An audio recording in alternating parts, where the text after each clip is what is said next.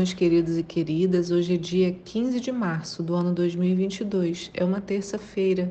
Eu sou a pastora Nícia e te convido a separar os seus próximos minutinhos para vir junto comigo meditarmos na palavra de Deus.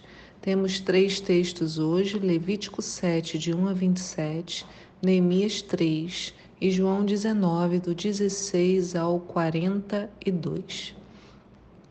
A nossa pergunta hoje é: há relação entre oferta e a paz de Jesus? Então, qual seria a relação entre a oferta, aquilo que estamos vendo em Levítico, com a paz que Jesus nos oferece? Bem, eu já falei sobre isso antes, mas eu vou chamar a atenção aqui novamente. De tão linda que é essa revelação, eu acredito que ela mereça ser falada várias vezes. Então vamos para Levítico 7, no verso 15 diz assim: Toda a carne do animal deverá ser comida no mesmo dia em que for oferecida em louvor e sacrifício. Não poderá sobrar nada para o dia seguinte. Se, entretanto, o animal for oferecido como sacrifício votivo, como resultado de um voto ou expressão de uma oferta voluntária, a carne poderá ser comida no mesmo dia em que for sacrificada, bem como no dia seguinte. Contudo, queimar-se-á no fogo no terceiro dia tudo o que restar da carne desse animal. Se ao terceiro dia se comer a carne oferecida em sacrifício de comunhão, aquele que a ofereceu, desculpa, não será aceito. Não lhe será atribuído sacrifício, pois é carne estragada e a pessoa que dela comer levará o peso da sua falta. Então, observa que o sacrifício, se fosse de louvor, tinha que ser consumido de imediato.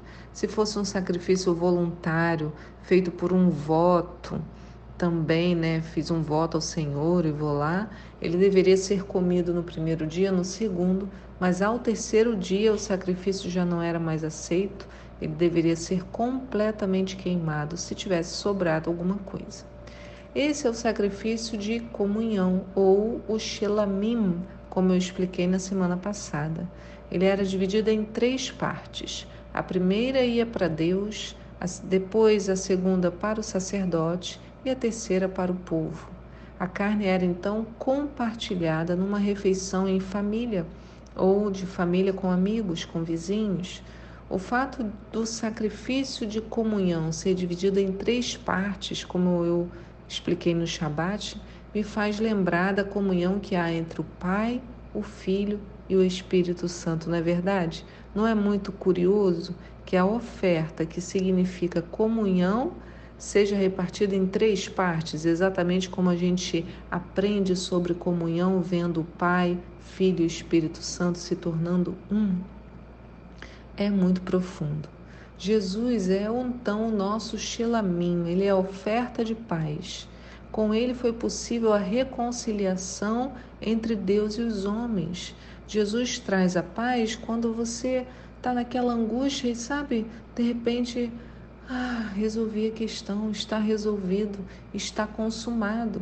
Então havia uma divisão Deus e os homens completamente separados entre si pelo nosso pecado, e quando Jesus fala está consumado, ele aproxima, ele torna possível a comunhão. Por isso ele disse a respeito de si mesmo, né? Deixo a paz a vocês, a minha paz dou a vocês, não a dou como o mundo a dá. Não se perturbe o seu coração, nem tenham medo. Lá em João 14, 27.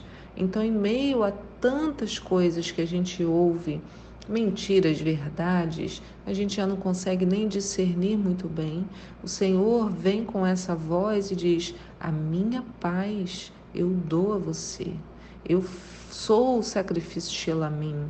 Eu faço a comunhão. Não deixe o seu coração ficar perturbado. Não tenha medo. Mais à frente, em João 16, 33, ele vai dizer: Tenho-vos dito isto, para que em mim tenhais paz. No mundo tereis aflições, mas tem de bom ânimo, eu venci o mundo. E nós vencemos com ele. Por isso podemos experimentar a paz hoje aqui nessa terra, não é na vinda na vida, né, depois. Não, a paz está disponível hoje. Ele falou: Eu deixo a paz a vocês. Então, quando ele ascendeu aos céus, a paz estava plenamente acessível. Então, Jesus sendo um sacrifício de Elamim, primeiro ele entrega a Deus, depois ele entrega a Israel, os sacerdotes, e depois a nós, o povo. E devemos compartilhar esse alimento maravilhoso. Para ficar ainda mais perfeita a conexão entre Jesus e o texto de Levítico, temos que entender que Jesus foi uma oferta voluntária. Em João 10, ele mesmo fala, lá no verso 17: Por isso o Pai me ama, porque eu dou a minha vida para tomar, tornar a tomá-la. Ninguém a tira de mim, mas eu de mim mesmo a dou. Eu tenho poder para a dar e poder para tornar a tomá-la. Este mandamento recebi do meu Pai. Então, o que, que Jesus está falando? Eu dou a minha vida. Ele fez um sacrifício voluntário. Então, ele é o Shelamim perfeito. E mais, né? A sua ressurreição ao terceiro dia não foi por acaso, tinha que ser ao terceiro dia. Você pode perguntar, por que no, não no primeiro? Por que não no quinto? Né? Porque ele tinha que cumprir a ordem da oferta senão ele não cumpriria o sacrifício de comunhão. Por isso, em Mateus 20, no verso 18, diz: Jesus estava então pronto para subir a Jerusalém, quando chamou à parte seus doze discípulos e lhes falou: Agora estamos subindo para Jerusalém, e o filho do homem será entregue aos chefes dos sacerdotes e aos escribas, e eles o condenarão à morte, e entregarão aos gentios para ser torturado, zombado e crucificado. Mas ao terceiro dia ele será ressuscitado. Então a gente pode comparar, né? Levítico 7 diz: Se ao terceiro dia se comer a carne oferecida em sacrifício de comunhão, aquele que a ofereceu não será aceito. E aqui em Mateus 20, e o entregarão aos gentios para ser zombado, torturado e crucificado, mas ao terceiro dia ele será ressuscitado. É lindo, né? Então, Jesus não podia ressuscitar em nenhum outro dia que não fosse ao terceiro, porque senão a oferta não seria aceita. Aí você pode falar, mas por que, que Deus inventou as ofertas? Porque isso, como eu discuti sobre esse assunto no Shabat, né? Por que o sacrifício de animais? Por que tudo isso? Porque o Senhor se agrada. Ele não dá explicações.